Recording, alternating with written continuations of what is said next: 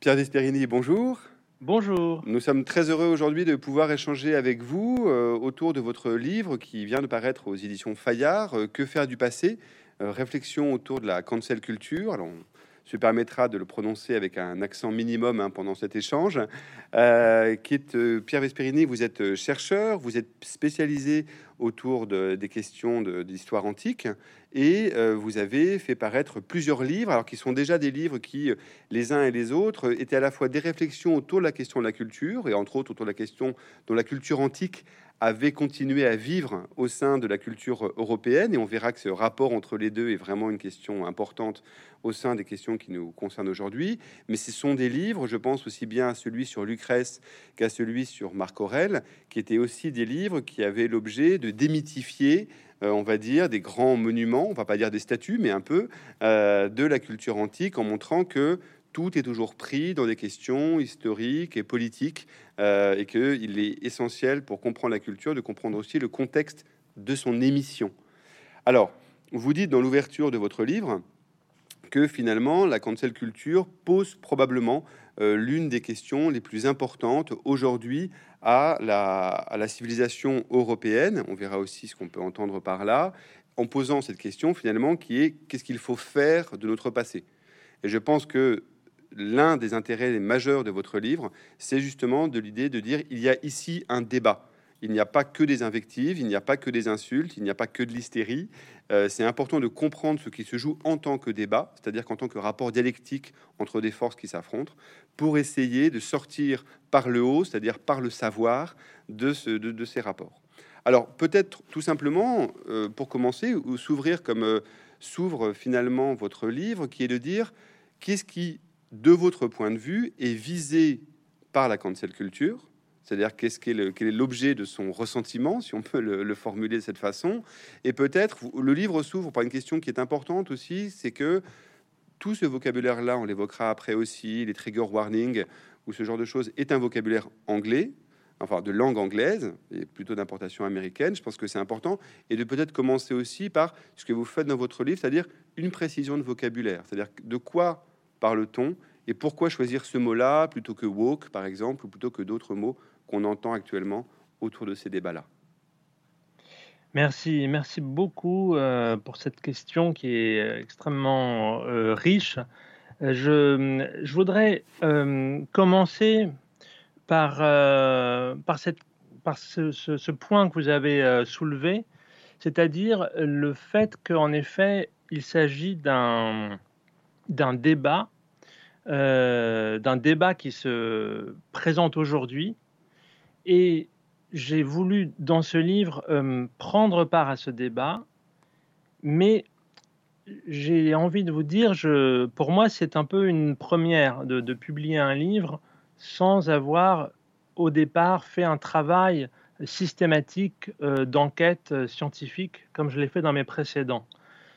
Donc, mes positions dans ce livre et dont on va parler sont, sont des positions qui sont incertaines en quelque sorte, qui sont alors, la question est, mais alors pourquoi faire un livre si vous n'êtes pas certain des, des, positions que, que, vous, euh, que vous soumettez au public? Eh bien, justement parce que je pense qu'il s'agit d'un débat fondamental qui prend des tournures aujourd'hui de plus en plus euh, extrêmes. Euh, vous avez parlé des, des, invectives, euh, de l'hystérie. Et donc, j'ai senti une nécessité, un, devoir, si on veut employer un terme un peu pompeux, mais en tout cas, une nécessité, tout simplement. Une nécessité, je ne pouvais pas, étant donné ce que je fais, étant donné ce que je suis, ne pas prendre part à ce débat avec euh, toutes les incertitudes euh, qui caractérisent la position de celui qui est un contemporain du débat, qui est un acteur lui-même, qui est lui-même déterminé par des tas de, facteurs euh, sociologiques. Mais ces limites étant posées, dans l'intérieur de ces limites, j'ai fait de mon mieux. J'ai travaillé le plus sérieusement possible, mais évidemment, je reconnais que ce livre n'a pas le statut des autres. Simplement, si j'avais voulu lui donner ce statut, j'aurais dû attendre des années et j'avais le sentiment d'une urgence. Donc, pourquoi est-ce que. Alors, donc, qu'est-ce que c'est que ce débat pourquoi c'est important, à mon avis? Pourquoi il s'agit, à mon avis, d'une des questions les plus importantes de notre temps? Et c'est vrai que ça ne va pas de soi. Euh, il y a beaucoup de gens qui disent non, mais tout ça, c'est une mode, euh, ce qu'on appelle la cancel culture, le, wokisme, etc. Tout ça, c'est bon, c'est des trucs un peu de journalistes, de, médias, d'idéologues, euh, d'idéologues opposés, mais qui finalement se retrouvent dans une espèce de, de foire d'empoigne qui fait de l'audimat, qui, qui plaît, etc., qui excite le public. Et bon, alors, effectivement, c'est une question que je me suis posée moi-même. Est-ce que finalement tout ça est une espèce d'écume euh, à la surface de la mer euh, Ou est-ce qu'il se passe ici des choses importantes euh, Est-ce que cette écume cache des, mouvements de fond dans l'océan? Vous voyez, ça c'est une image qui vient de Léon Blum, les souvenirs sur l'affaire Dreyfus.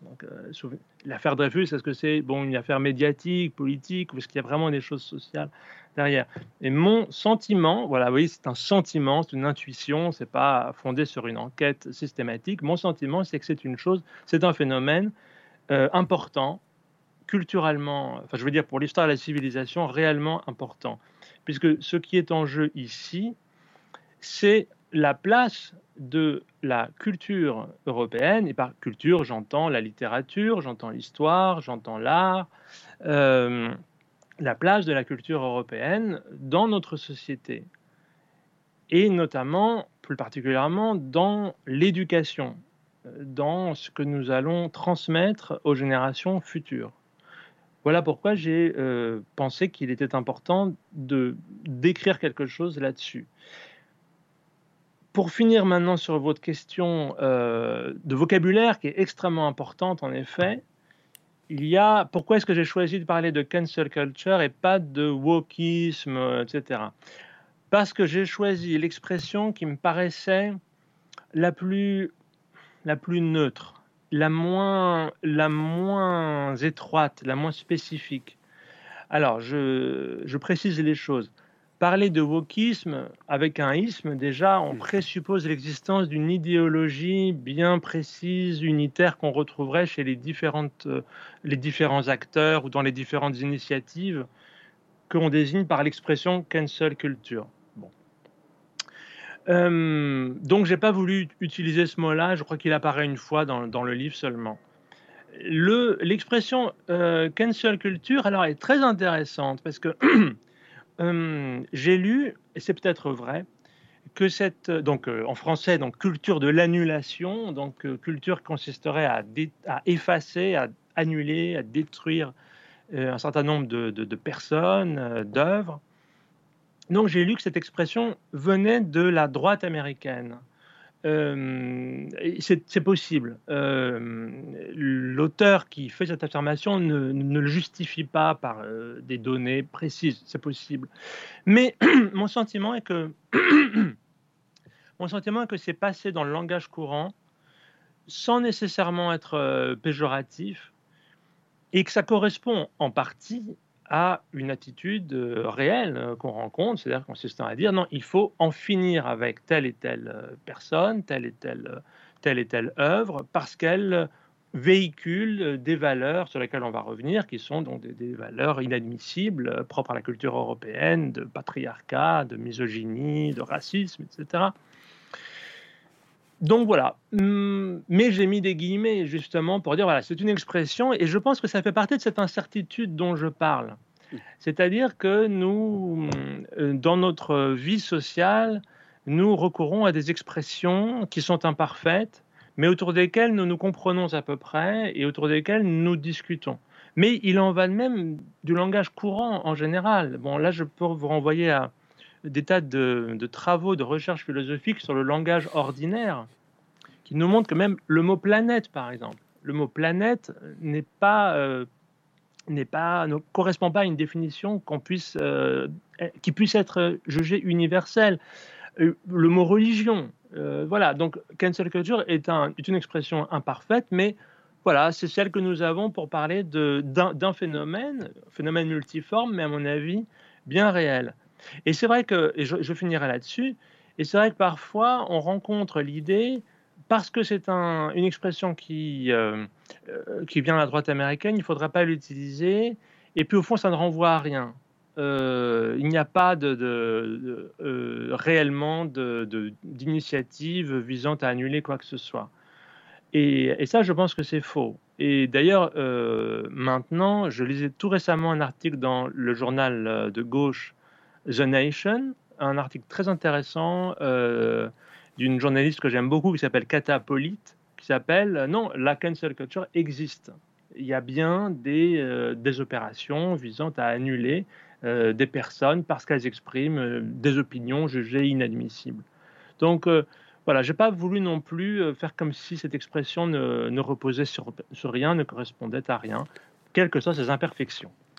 Oui, et puis c'est de toute façon, on le verra dans un deuxième temps, euh, l'objet aussi de la deuxième partie de, votre livre, où vous prenez, donc au-delà de la première partie qui revient sur la question de la, culture, euh, on va dire en soi, la, deuxième partie est un, est un ensemble de trois euh, articles liés à des interventions que vous avez pu faire pour Philosophie Magazine, dans lequel, à partir de cas extrêmement concrets, celle de l'enseignement des classiques aux États-Unis, celle des trigger warning euh, autour de Shakespeare en Angleterre, et puis celle de la question du retrait des statuts de l'espace public, enfin de certaines statuts de l'espace public, vous prenez trois exemples concrets dans lesquels il y a effectivement soit des volontés annoncées, soit des réalisations objectives d'effacement, puisque c'est ça aussi un peu le, le sens du mot cancel, d'effacement de l'espace public ou de l'espace du débat d'un certain nombre d'éléments de la civilisation ou de la culture occidentale. Alors, justement, pour revenir à votre première partie, euh, le sentiment qu'elle donne, c'est de dire, plutôt que de congédier euh, par le mépris euh, les revendications d'une partie de, gens qui disent il y a un problème avec la culture occidentale parce qu'on appelle la culture occidentale, et vous viendrez en détail dire ce qui est sous-entendu par là, parce que tout ça est aussi plein de sous-entendus. Essayons de comprendre, puisque c'est l'objet de la science aussi, l'objet de la science, c'est de comprendre ce qui se passe. Essayons de comprendre ce qui est désigné comme objet qu'on repousse, euh, et qu'est-ce qui, objectivement, entre guillemets, dans la société occidentale, dans la culture occidentale, excusez-moi, peut faire l'objet de critiques. Et donc là, vous vous lancez dans une sorte de généalogie euh, un peu un peu nietzschéenne de se dire bah, qu'est-ce que c'est finalement la société occidentale? Et ce que vous dites, c'est en fait, et je, vous laisse la parole. En fait, la société occidentale, c'est la, civilisation occidentale, excusez-moi, c'est la civilisation européenne.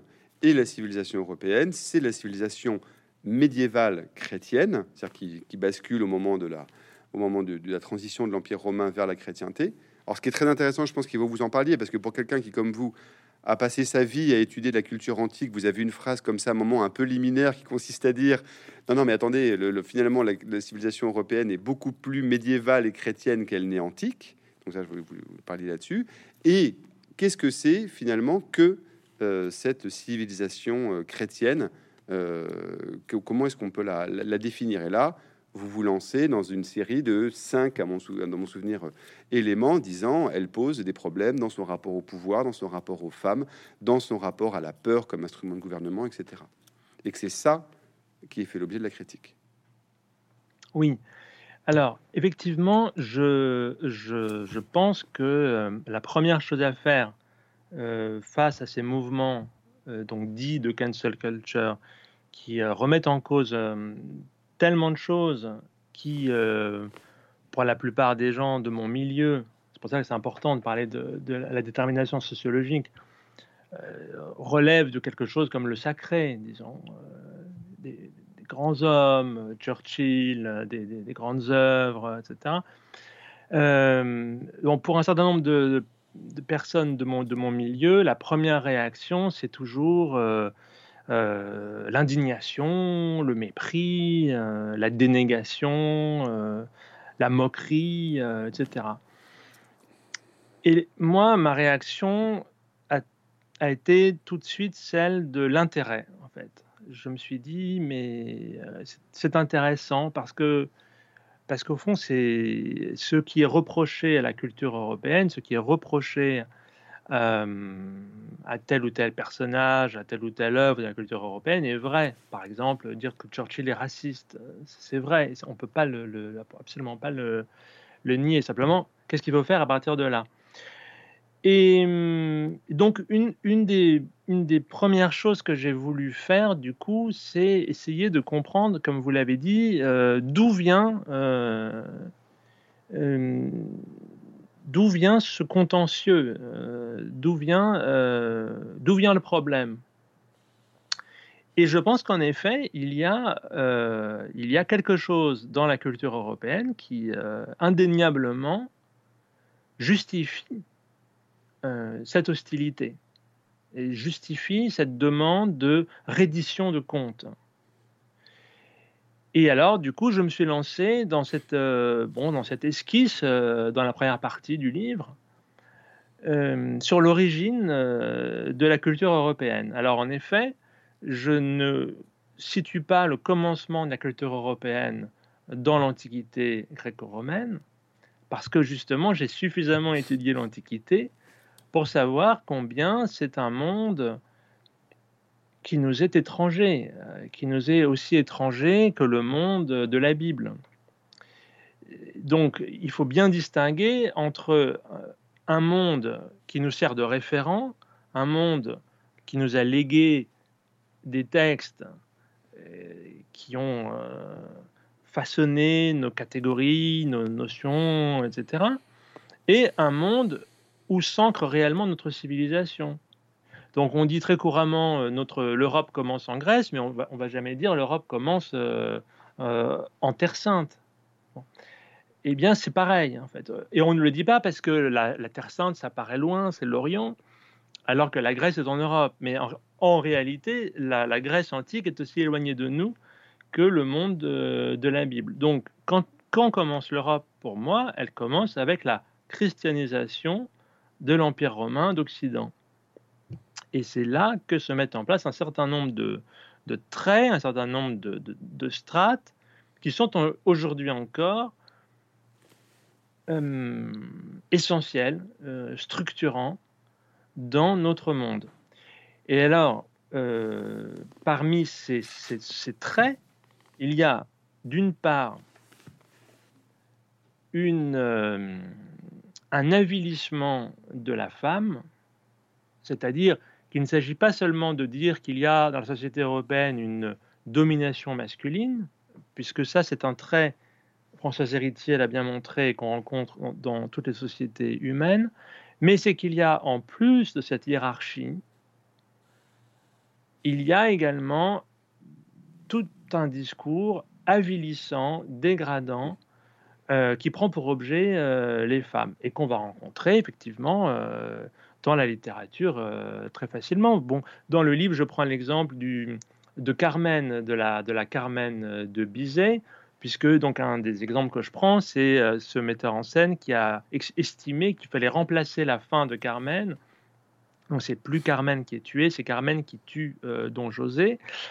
Alors effectivement, moi je, je, trouve que c'est je ne suis pas d'accord avec ça, mais, euh, mais pour autant, il faut reconnaître que le texte de la, Carmen de, de, de, Prosper Mérimée, hein, pas de, Bizet, mais le, le, texte de Mérimée est un texte euh, presque insoutenable, la façon dont la femme est décrite dans, dans Mérimée. Donc il y a déjà ce, ce, discours d'avilissement de la femme commence avec la christianisation. Euh, de l'Empire romain d'Occident. Ce n'est pas du tout des choses qu'on rencontre dans l'Antiquité. Bon, je donne des exemples sur lesquels je pourrais revenir. Bon, et puis ensuite, il y a l'autre, euh, trait euh, extrêmement important, c'est comment, est-ce que je pourrais dire C'est vers le XIVe siècle, l'émergence d'une société de plus en plus intolérante. Euh, et l'imposition à l'ensemble du monde soumis à, l'Église et, aux États chrétiens, l'imposition d'une orthodoxie, euh, euh, d'une uniformité de pensée qui est elle aussi sans exemple dans l'Antiquité et qui va, et c'est là où on en arrive aussi à notre affaire, et qui va comporter, entre autres, hum, un dispositif nouveau consistant à désigner ce qu'on appelle un ennemi intérieur, c'est-à-dire voilà, quelqu'un qui dans la société met en danger l'unité euh, du corps social. Et vous savez que Église au Moyen Âge désigne pas du tout comme aujourd'hui euh, simplement euh, l'Église au sens religieux. C'est vraiment la société, la société chrétienne. Et donc, ce personnage de l'ennemi intérieur, ça va être euh, le juif, ça va être le musulman, ça va être l'hérétique, ça va être le lépreux. Et en fait, ce personnage de l'ennemi intérieur, il nous euh, poursuit aujourd'hui. Euh, quand j'étais.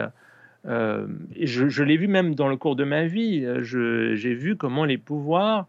les pouvoirs désignaient aux populations différents ennemis intérieurs. Alors ça varie, ça varie d'intensité, mais il y a euh, quand j'étais à l'époque où M. Sarkozy était ministre de l'Intérieur, c'était les sans-papiers, on parlait des sans-papiers, etc. Bon, mais avant, avant Sarkozy déjà.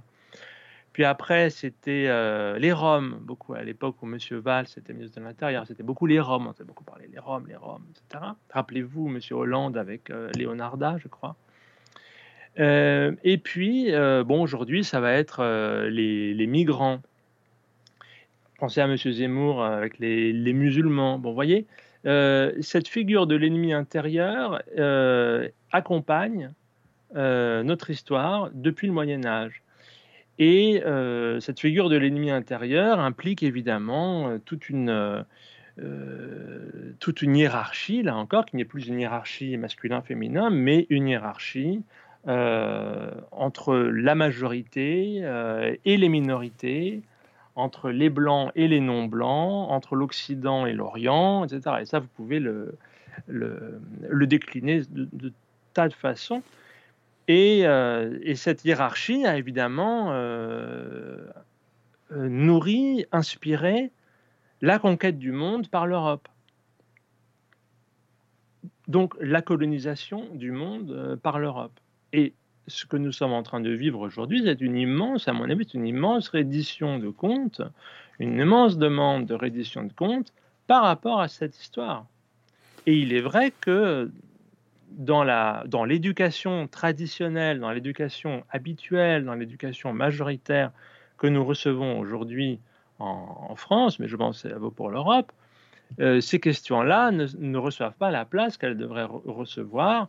Et les personnages de l'histoire, les personnages de notre histoire, les œuvres de notre littérature et de euh, nos différents arts sont toujours présentés sous une forme absolument euh, comme pourquoi je parle d'histoire sacrée, c'est mm. toujours présenté comme des monuments absolument intouchables. Et donc dire de Churchill qu'il était raciste ou dire de euh, la Carmen euh, mais je pense pas tellement d'ailleurs à la Carmen de Bizet, qui à mon avis en soi n'est pas du tout une œuvre euh, misogyne, mais je pourrais développer. Mais en tout cas, qu'il y a effectivement des, œuvres qui, posent en effet problème. Alors la question est, et qu'est-ce qu'on fait à partir de là? Sachant que ce que vous dites aussi, ce que vous avez évoqué là, c'est que à sa façon, cette culture européenne christianisée est elle-même une culture de l'annulation des autres cultures. C'est-à-dire qu'elle elle est elle-même, euh, via les conquêtes, via la colonisation, via le travail euh, euh, qui a pu se passer aussi bien en Amérique du Nord que, du Sud, elle a, ou même dès le départ, dans le rapport du christianisme au paganisme, même s'il y a eu des effets d'intégration, mais il y a l'idée qu'il y a dans l'espace public des choses qui peuvent être présentes et qui sont légitimes, l'orthodoxie, etc., comme vous l'avez développé, et des choses qui n'ont pas à y être. Et ces choses-là, au mieux, on les efface, au pire, on les éradique par la violence. Absolument. Oui, bien sûr. C'est pour ça que c'est un peu comique euh, de, de, dire que euh, euh, nous, alors je dis le nous, encore une fois, je, parle des gens de, de, mon milieu, donc les gens qui sont les représentants de la culture européenne légitime, disons, que nous serions les apôtres de la, de la tolérance, du maintien des différentes cultures, et qu'en face, nous aurions des gens qui seraient pour la cancel culture, puisque la culture européenne, en effet, a conduit à l'annulation de, centaines euh, de cultures. Je dis des centaines parce que je pense au nombre de langues indiennes qu'il y avait en Amérique du Nord. Bon, il y avait des centaines, des centaines de langues. Bon, tout ça a disparu. Les, euh, les, vestiges matériels ont quasiment tous disparu. Les, les, les récits, euh, c'est absolument tragique. Et c'est absolument tragique et et inconcevable la, destruction que l'Europe a, fait subir au monde en termes de, en termes d'histoire de la, la destruction que l'Europe a provoquée dans le monde, la destruction non seulement évidemment des vies humaines et des, et des biens matériels, mais aussi des cultures euh, des différentes sociétés euh, humaines. Alors, pour revenir à un deuxième moment, ce que vous dites aussi, c'est que donc l'un des intérêts de la cancel culture, c'est de mettre le doigt sur des, problèmes réels. Alors, il y a ce premier problème qui est quel, est le, quel est le statut historique de la culture dite européenne et l'autre point qui, moi, me semble aussi très décisif dans cette analyse-là que vous faites, c'est de dire, mais qu'est-ce que c'est que la culture aujourd'hui? Plutôt que de crier, comme certains le font, culture, culture, culture, finalement, quel rapport on a réellement à la culture. Et ce que vous pointez, c'est de dire, vous l'avez évoqué, on a ce que vous appelez une attitude sacerdotale, c'est-à-dire la culture c'est sacré, on n'y touche pas. Mais ce que vous pointez néanmoins, c'est de dire de fait, réellement, c'est quoi la pratique quotidienne de ce qu'on appelle le corpus ou le canon, on y reviendra aussi, euh, dans le champ de la culture, et que finalement, le, rapport de, des investissements réels par rapport à la culture, c'est-à-dire les gens qui lisent des livres, euh, profitent des œuvres et font quelque chose avec ça, le déclin de ce rapport vivant à la culture, il est très antérieur à l'apparition de ce qu'on a appelé la cancel culture. Oui, alors il y a beaucoup de choses dans votre question. Euh, je, voudrais dire euh, deux choses. D'abord, c'est vrai, il y a euh, un lien consubstantiel qu'on observe très très souvent entre culture et pouvoir. C'est-à-dire que la culture, le fait d'être un homme cultivé, très souvent, trop souvent, vous donne du pouvoir. Et à mon avis, trop de gens euh, utilisent leur culture ou la culture comme un moyen de domination pour en imposer aux autres. Et là aussi, je parle de, de ma subjectivité. Moi, j'ai toujours eu cette idée de la culture que la culture devait être un instrument de libération et que être cultivé sans tenir compte des situations d'injustice qui nous entouraient, ça n'avait aucun sens. Pour moi, la culture, et forcément, et c'est pour ça, enfin, c'est le seul sens que je pourrais donner à l'idée que la culture est un humanisme. Pour moi, la culture doit nécessairement aller de pair avec une visée d'émancipation. Mais je sais bien, et je l'ai constaté au cours de ma vie, que cet euh, idéal euh, n'est pas partagé par la plupart des gens de culture. La plupart des gens de culture sont euh, au mieux indifférents aux injustices euh, sociales ou politiques euh, qui les entourent, et au pire, les cautionnent, les favorisent, euh, voire les encouragent. Bon, ça c'est un premier point. Et cela explique cette attitude sacerdotale dont je parlais, c'est-à-dire que la culture comme instrument de domination implique effectivement tout un dispositif euh, sacral, évidemment, euh, autour d'elle. Il y a certaines œuvres qui sont de la culture, d'autres qui ne sont pas, certaines connaissances qui valent pour culture, d'autres pas. Et euh, voilà, donc ça c'est le, c'est le premier point. Et le deuxième point, et puis je, je m'arrêterai là pour cette question, c'est effectivement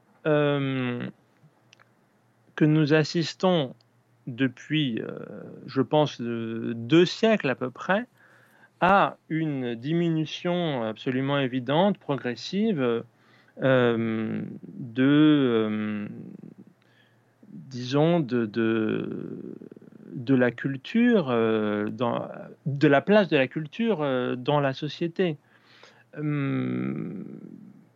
Être cultivé avant euh, la Révolution française, eh bien, c'était essentiellement euh, euh, quelque chose qui était destiné ou bien aux gens de lettres, ou bien à une certaine aristocratie.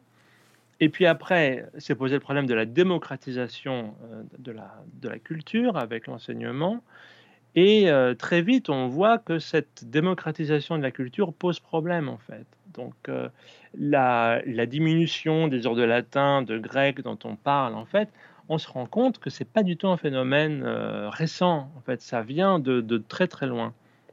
Et et simplement, bon, euh, il y avait un tel capital de prestige au départ euh, autour de ces matières qu'elles ont pu survivre euh, longtemps. Elles ont longtemps été défendues. Mais aujourd'hui, on voit bien sûr qu'il y a une, perte de, prestige liée à ces matières qui favorise leur, non seulement leur déclin, mais vraiment peut-être même leur, extinction. C'est aussi pour ça que j'ai senti euh, le, besoin de prendre position euh, dans, ce, débat. Et pourquoi est-ce qu'il y a ce déclin, cette euh, extension et cette extinction pardon, depuis deux siècles C'est parce que se met en place depuis deux siècles une société qui est la société capitaliste, qui donc après avoir mis à bas la société féodale, a de plus en plus structuré le, monde dans lequel nous vivons. Et avec, alors c'est très important ce que vous dites, puisque en disant cela, vous vous opposez à ceux, vous citez, alors euh, Steiner en fait partie par exemple, qui disent effectivement la rupture entre démocratisation et, culture, et en fait le fait de la démocratisation. C'est une vision, on va dire, aristocratique qui consiste à dire, en fait, il n'y a pas de lien consubstantiel entre culture et démocratie. Et finalement, il y a l'idée qu'une vraie culture, elle n'est pas vraiment partageable. Donc, il y a une partie des tenants sacerdotaux de la culture qui sont un peu dans cette idée-là. Ce que vous dites, vous, c'est plutôt, en fait, il y a, sans, logique complotiste du tout, mais c'est relativement un fait organisé, la déculturation, si l'on veut dire, euh, démocratique, puisqu'en fait, dans l'idée de la reproduction de la force de travail, pour employer ce vocabulaire-là, la culture n'est pas un élément essentiel. Comme vous dites, c'est un capital symbolique, donc très utile pour le pouvoir. Par contre, le fait de, cultiver massivement l'ensemble des, éléments d'une société dans un projet purement capitaliste, ce n'est pas un horizon nécessaire. Oui, et absolument. Et non seulement ce n'est pas nécessaire, mais même ça peut être nuisible. C'est-à-dire que euh, je pense que hum, les, élites, euh, les élites dirigeantes euh, verrait, verrait avec soupçon euh, l'émergence d'une société euh, constituée de citoyens euh, qui soient tous cultivés, qui soient tous capables de réfléchir par eux-mêmes. Et parce que la culture, c'est pas juste l'accumulation de connaissances. C'est pas juste être un être un dictionnaire farci de, de, références. Euh, la, la culture, c'est à la fois euh, des connaissances, des connaissances euh, qui permettent de réfléchir dans le monde à partir de l'expérience et des expériences passées. Et ça, ça veut dire donc que la culture permet l'émergence d'un corps de citoyens conscients, critiques, parce que la culture implique la critique. La, culture n'est pas simplement une espèce de, d'expérience de, l'enchantement, oh comme c'est beau, etc. Non, c'est aussi une réflexion. Euh, mais alors, ça ne veut pas dire que c'est pas bien. J'en parle un peu dans le livre aussi. Bien sûr que c'est aussi important d'être simplement émerveillé par, euh, par un opéra, par, euh, un tableau. Mais euh, la culture ne se limite pas à cela, c'est aussi une réflexion sur les conditions de production de, ces œuvres, sur le, témoignage qu'elles nous apportent sur le monde qui a donné naissance à cette œuvre. Et il est absolument évident que les élites dirigeantes depuis des, années, de gauche ou de droite,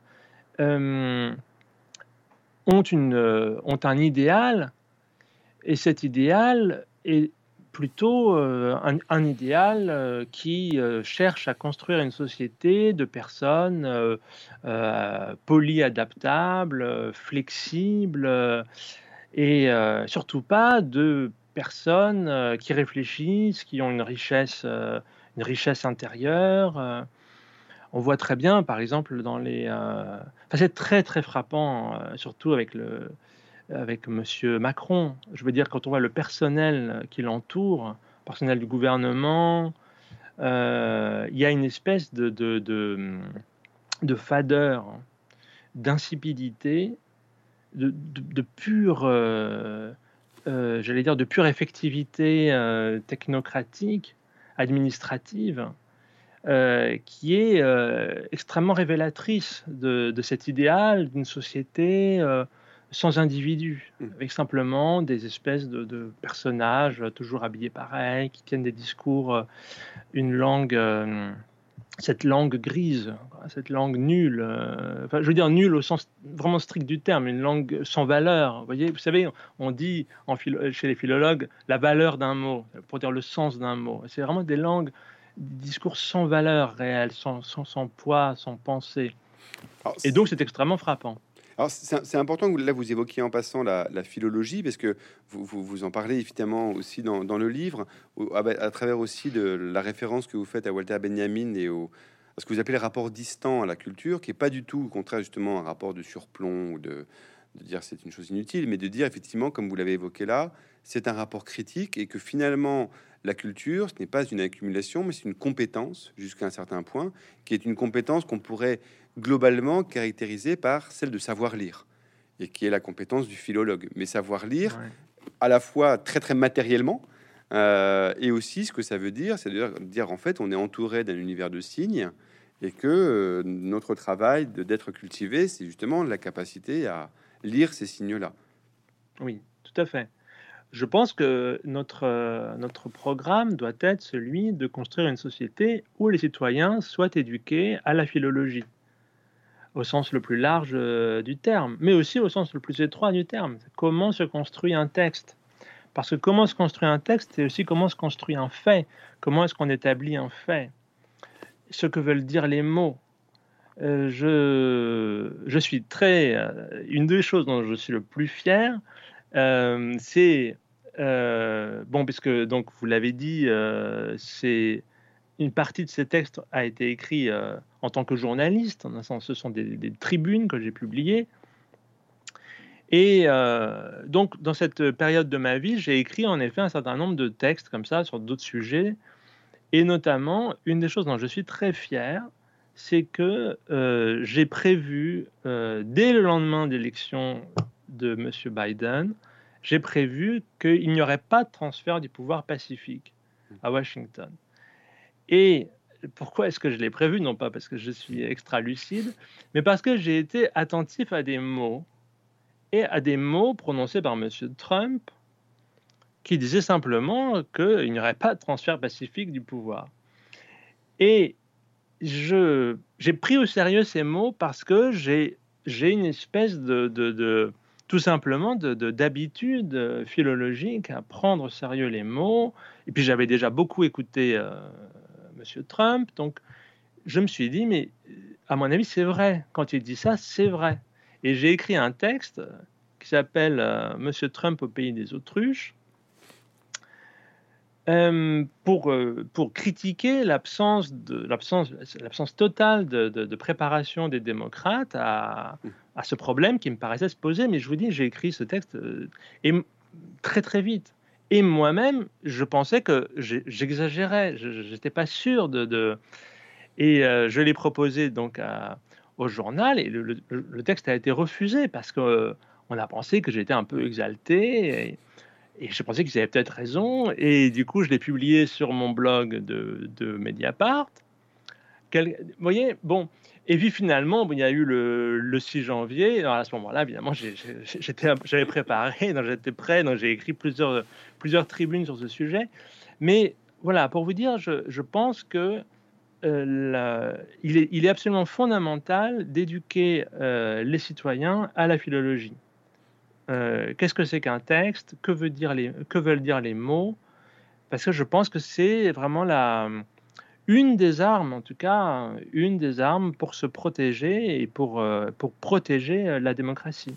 Alors, c'est justement, on arrive au cœur, on va dire, de la tension fructueuse, hein, mais qui habite votre livre, qui est de dire effectivement, il y a cette première partie qu'on vient d'évoquer là, et puis la, seconde, où vous, prenez des, cas concrets de mise en œuvre, si l'on veut, de la cancel culture. Et le premier cas que vous étudiez longuement, qui est la question de ce que les Américains appellent les classics, donc ce qu'on va appeler en gros l'équivalent des études de lettres classiques en, France, et, euh, et, dans lequel, alors vous, vous, décrirez peut-être plus précisément le cas, mais un, grand enseignant euh, américain dit euh, il y a un problème sur la discipline, il faut en changer les conditions d'enseignement parce que elle a été longtemps tenue par des gens qui s'en sont servis pour asseoir un pouvoir, etc. Et là où vous, après avoir été, on va dire, compréhensif dans une première partie, vous êtes critique dans une seconde, c'est que vous, ce que vous montrez, c'est que un certain nombre de tenants de la cancel culture, au nom de, des bonnes questions qu'ils posent, proposent des solutions qui sont entre, guillemets, pas pire que les problèmes qu'il soulève, mais qui sont extrêmement problématiques, et entre autres, par rapport au point que vous avez évoqué à l'instant, qui est de dire qui est un renoncement justement à la compétence et à la compétence scientifique du savoir, qui est comme la seule voie par laquelle on va élaborer une pensée dialectique. Oui, alors effectivement, euh, alors c'est intéressant que vous parliez de tension entre les deux parties, euh, parce que c'est tout à fait vrai. En fait, euh, la deuxième partie est constituée de tribunes, donc de, textes dans lesquels je, critique un certain nombre, de, un certain nombre de, phénomènes liés à la cancel culture. Et la première partie, en fait, au départ, était une introduction générale. C'était peut-être une introduction, et en réalité, c'est devenu une première partie à part entière. Mais dans la première partie, évidemment, je prends du, j'ai un, ton différent parce que ce n'est pas, ce n'est pas une tribune. Mmh. Mais cela étant dit, cette tension euh, n'exclut pas du tout la, cohérence. C'est-à-dire qu'en effet, vous l'avez dit, au fond, euh, il y a une... la cohérence consiste à dire ceci, les questions posées sont importantes et justifiées, mais les réponses proposées sont potentiellement catastrophiques. Donc l'exemple que vous, prenez est en effet euh, celui euh, des classiques aux États-Unis, où euh, donc ce, professeur de Princeton prétend au fond qu'on pourrait songer à tout simplement supprimer les départements de latin et de grec et disperser les enseignants dans des disciplines telles que l'histoire ou telles que l'archéologie ou il y en avait encore une autre, je me rappelle plus, la... ah, langue ou humanité, je ne sais pas. Mais, que la discipline méritait au fond de mourir parce qu'elle avait, euh, elle avait joué un rôle important dans, euh, euh, dans le suprémacisme blanc, dans cette vision cette, cette, vision et cette société euh, raciste, coloniale, euh, qui a dominé le monde jusqu'à jusqu'à récemment. Alors, bon, c'est c'est une évidence. Enfin, donc je ne vais pas résumer, je ne vais mm. pas reprendre tous mes arguments ici, mais bon, c'est absurde puisque tout simplement toutes les disciplines déjà ont participé à, à, cette entreprise, pas seulement le, pas seulement les, classiques. Mais c'est aussi absurde parce que la, connaissance du latin et du grec, la connaissance de l'histoire antique, la connaissance de l'histoire de l'histoire antique, comment est-ce que les savants ont écrit l'histoire de l'Antiquité, est absolument fondamentale pour déconstruire justement euh, cette hiérarchie euh, raciale et cette, euh, et, cette, hiérarchie sexuelle entre hommes et femmes. Enfin, il y a des tas de choses qui sont absurdes dans, cette, euh, dans cette vision-là. Il y a aussi l'idée que la discipline pourrait survivre, mais à condition de étudier uniquement euh, certains aspects, certains problèmes. Euh, par exemple, l'esclavage, par exemple. Bon, mais, euh, mais pas d'autres. Par exemple, bon, je ne sais pas, euh, Théocrite, par exemple, euh, pour prendre un exemple au hasard, les, les, les, idées de Théocrite, pourquoi les, pourquoi les, étudier? Non. Alors on va, on va étudier, en fond, on va exporter dans l'Antiquité les problèmes actuels. Problèmes de racisme, problèmes de, de l'esclavage, etc., les problèmes de domination masculine, mais évidemment avec nos catégories, nos, nos a priori, etc. Bon. Donc c'est totalement absurde et c'est la raison pour laquelle j'ai consacré le, premier texte à ce problème. En fait, ce que vous dites, c'est que ça, pose quand même plusieurs problèmes. C'est-à-dire que ça pose le problème de la définition sous-jacente de la science, qui est quand même subordonnée à des questions idéologiques, finalement. C'est-à-dire qu'on va s'intéresser aux problèmes qui nous intéressent. Euh, ça pose un autre problème que vous me soulevez et qui, je pense, est très important, qui est le rapport amateur et professionnel. Parce que, sans rentrer trop dans le détail, effectivement, l'hypothèse est de se dire, pour faciliter l'accès aux classiques, on va faire du latin et du grec des enseignements optionnels. Donc, on peut étudier les civilisations anciennes sans, connaître leur langue, ce qui est quand même un rapport, là aussi, à la science, pour le moins, euh, pour le moins singulier. Et troisième point, c'est par rapport, pour revenir au tout début de notre échange, c'est un déni de la profonde altérité où sont ces civilisations par rapport à nous. C'est-à-dire qu'on n'en finit plus de rabattre ce que nous sommes de façon un peu égocentrée sur ces cultures-là de 2000-2500 ans, sans du tout prendre en compte l'altérité. Donc évidemment, je parle même pas de Détienne ou de ce genre de, de penseurs et d'historiens qui ont passé comme leur vie à montrer qu'on avait affaire à des cultures qui n'étaient pas homogènes. Oui, mais ce qui est, euh, c'est pour ça que le contexte américain est très important. C'est que ce, mon sentiment, c'est que les, les, tenants de cette approche ne semblent pas être au courant des développements euh, de cette science depuis, euh, depuis, je sais pas, depuis plusieurs générations déjà. dans la mesure où, à mon avis, ils ne lisent pas ce qui n'est pas écrit en anglais. J'ai l'impression qu'ils sont totalement euh, euh, ignorants des travaux d'un De Tienne, d'une Florence Dupont, d'un Maurizio Bettini. Euh, je pense que tout ça, ils ne, connaissent pas. Et par ailleurs, le contexte américain est également. Bon, ça, c'est un gros problème de la science américaine en général. Je veux dire, malheureusement, il y a de moins en moins de, de savants américains capable de, lire des langues différentes de la leur, de se tenir au courant de ce qui se publie en italien, en français, je parle même pas en allemand. Et ça, évidemment, ça pose un gros problème de, de, qualité euh, de, la pensée euh, scientifique américaine. Hum, mais par ailleurs, il y a un autre élément dans le contexte américain qui est que, en effet, contrairement à ce que nous avons connu en Europe, les classiques aux États-Unis me semblent avoir été une discipline particulièrement euh, conservatrice. Euh, alors bien sûr, il y a des exceptions, il y a des campus un peu qui ne sont pas du tout concernés, mais j'ai été témoin moi-même euh, sur le campus où j'ai été enseigné pendant un an, pendant mes études, il y a, il y a à peu près 20 ans. J'ai été témoin en effet de... J'avais une étudiante qui était, qui était euh, afro-américaine et euh, elle était fille d'une arbitre de basketball. Donc euh, évidemment, pour moi, jeune français, totalement élevé dans, dans, dans l'esprit, dans le culte de la, de la démocratie, de la méritocratie, je trouvais ça extraordinaire qu'une que la, que la, que la fille d'une arbitre de basketball afro-américaine donc euh, qui ne venait pas du tout d'un milieu euh, euh, de la bourgeoisie blanche cultivée, etc. Et eu, parce qu'elle l'avait découvert à l'école, et eu la passion du latin et du grec au point d'en faire son métier. Et je me suis aperçu, à mon grand étonnement, que mon enthousiasme n'était absolument pas partagé par le reste du corps enseignant. Et elle m'a raconté des tas de choses, des tas de, brimades. Euh, et donc, je lui ai demandé d'écrire un texte euh, qui figure dans le livre, dans le témoignage sur, euh, sur, sur, tout cela. Et bon, c'est assez accablant.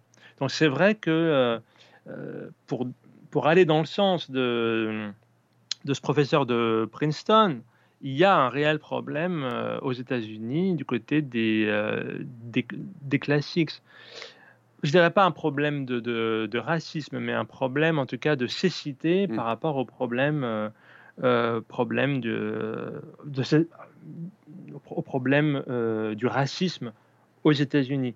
Et je, je, je, terminerai par, en revenant au début de votre question, vous parliez du rapport entre science et idéologie. Oui, le, l'activité scientifique, l'activité du chercheur doit constamment et constamment être attentive aux présupposés idéologiques dont il n'a pas nécessairement conscience.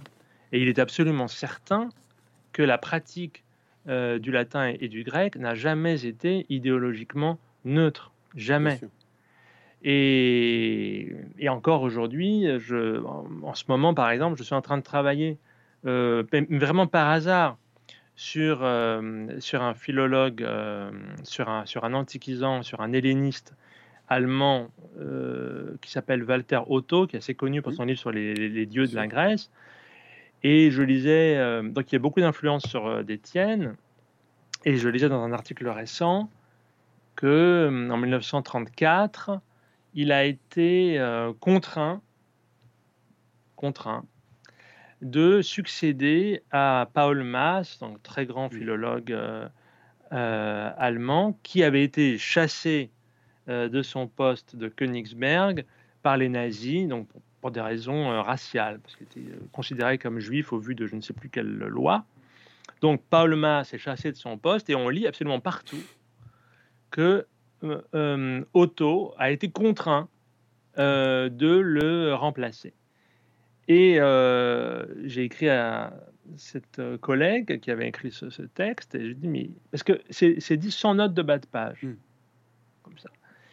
Et je dis, mais d'où ça vient cette idée? Voyez? Bon. Et alors, de fil en aiguille, euh, je remonte un petit peu, puisqu'elle me donne une source qui, en fait, c'est pas vraiment une source, c'est la littérature secondaire. Et en fait, je me rends compte qu'il y a cette espèce d'idée que M. Otto a été contraint. Mais pour l'instant, alors je ne dis pas que c'est faux, mais, mais pour l'instant, je ne trouve rien. C'est-à-dire qu'il y a une orientation, euh, une orientation idéologique, une orientation morale dans notre travail qui consiste à dire, mais un grand helléniste ne peut pas être un mauvais homme. Et donc, par conséquent, euh, évidemment, c'est un petit peu gênant de prendre la place d'un professeur chassé pour des raisons raciales, surtout quand c'est le plus grand philologue de son temps. Donc, il a forcément été contraint.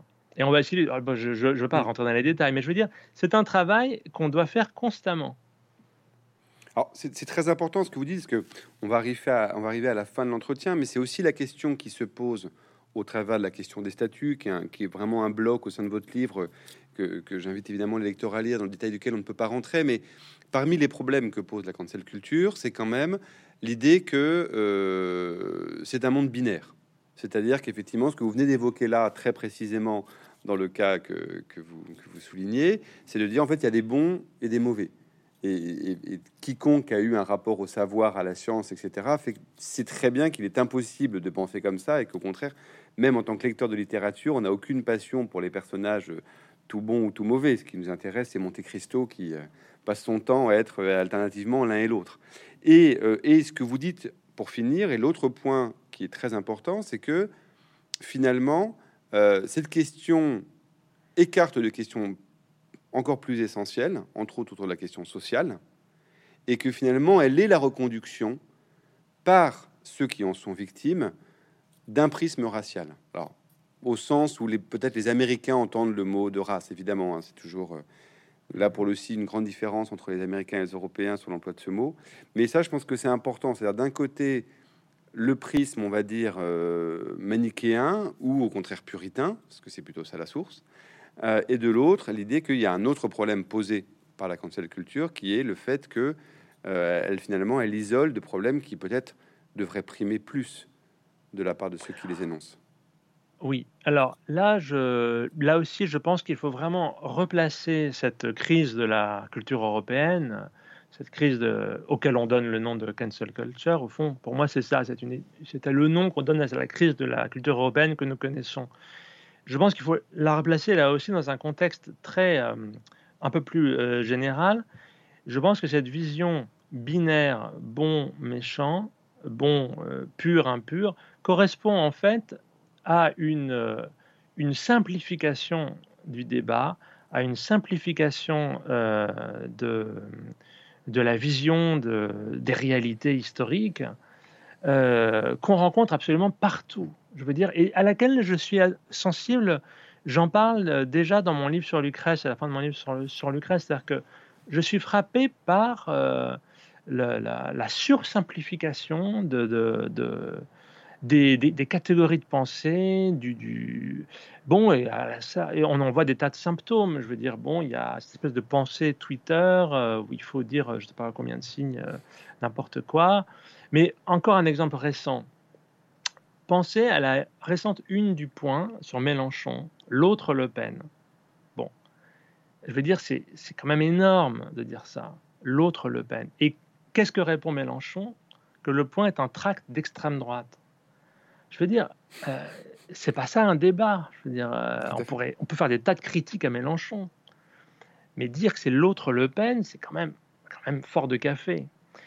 Et, de l'autre, il aurait pu répondre par le haut, euh, essayer de déconstruire, essayer de... Non, il répond, le point, c'est un tract d'extrême droite. Et ça, je veux dire, on, je, note qu'il y a de plus en plus mm. d'exemples comme ça.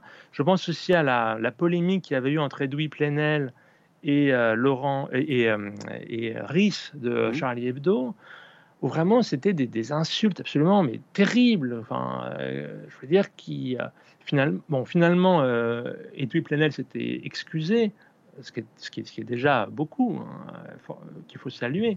Mais je veux dire qu'il y a je trouve, une espèce de brutalisation, pour, pour employer la, la, catégorie de Georges Mauss par rapport mm. aux sociétés de l'entre-deux-guerres, il y a une brutalisation euh, du, du, débat qui est liée effectivement à un appauvrissement de la culture, un appauvrissement de la pensée, un appauvrissement des connaissances, qui fait que bah, on arrive à un point où, euh, s'il faut résumer Napoléon en je 132 signes, non? Bon, bah, on va dire euh, esclavagiste, Churchill raciste, et puis après on mettra Churchill et Hitler dans le même sac, puisqu'ils sont tous les deux racistes, donc n'est-ce pas? Euh, voilà, donc euh, effectivement, il y a, il y a cet aspect-là, oui. Écoutez, merci beaucoup, Pierre. Je pense que c'est très, très important que vous ayez pu euh, soulever ces différents aspects de la, la cancel culture et aussi la façon dont, comme vous le soulignez parfaitement dans votre livre, ça vient très profondément interroger l'usage que nous avons nous-mêmes de, de la culture. Merci beaucoup, Pierre Vesperini. Merci à vous. Merci beaucoup.